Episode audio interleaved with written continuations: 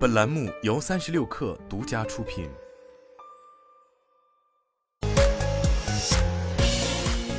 网罗新商业领域全天最热消息，欢迎收听快讯不联播，我是金盛。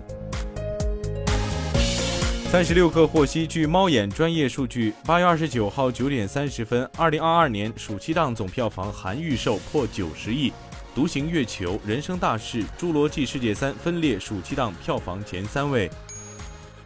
拼多多发布二零二二年二季度财报，财报显示，在美国通用会计准则下，二季度运营费用一百四十七点八亿元，费用占比短期内降至百分之四十七；营销费用一百一十三点四亿元，占收入的比例降至百分之三十六；研发费用二十六点一亿元，同比增长百分之十二。拼多多美股盘前直线拉升，现涨超百分之十。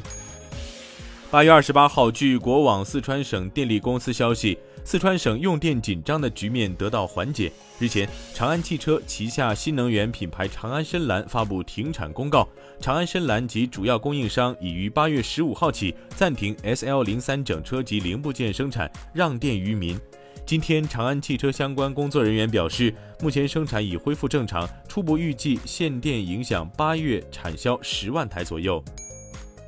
半导体研究机构 IC Insights 在最新报告中调整了对2022年全球半导体资本支出的预测。今年年初，IC Insights 预测2022年全球半导体资本支出为1904亿美元，同比增长24%。调整后的新预测为1855亿美元，增长率为21%。尽管有所下调，但资本支出仍是新高。据土耳其驻华大使馆微博，亚马逊计划于二零二二年秋季在土耳其伊斯坦布尔启动其第一个物流中心。亚马逊打算在第一阶段投资一亿美元，在土耳其国内建立办公场所，并在工程、人力资源、会计、运营和信息处理 IT 部门招聘一千多名员工。客户服务和物流团队的进一步招聘将在未来几个月开始。日前，记者在中国电子第一街深圳华强北走访多家苹果产品销售门店，了解到苹果 iPhone 十四即将发布，而 iPhone 十三开始降价销售。业内人士预期，iPhone 十四将实现可观的销量，果链景气度将提升，相关企业将充分受益。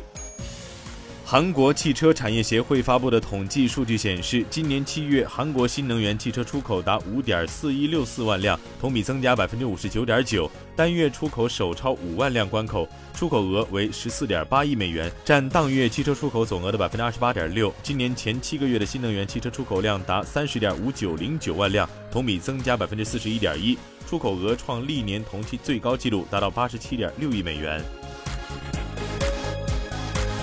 以上就是今天的全部内容，咱们明天见。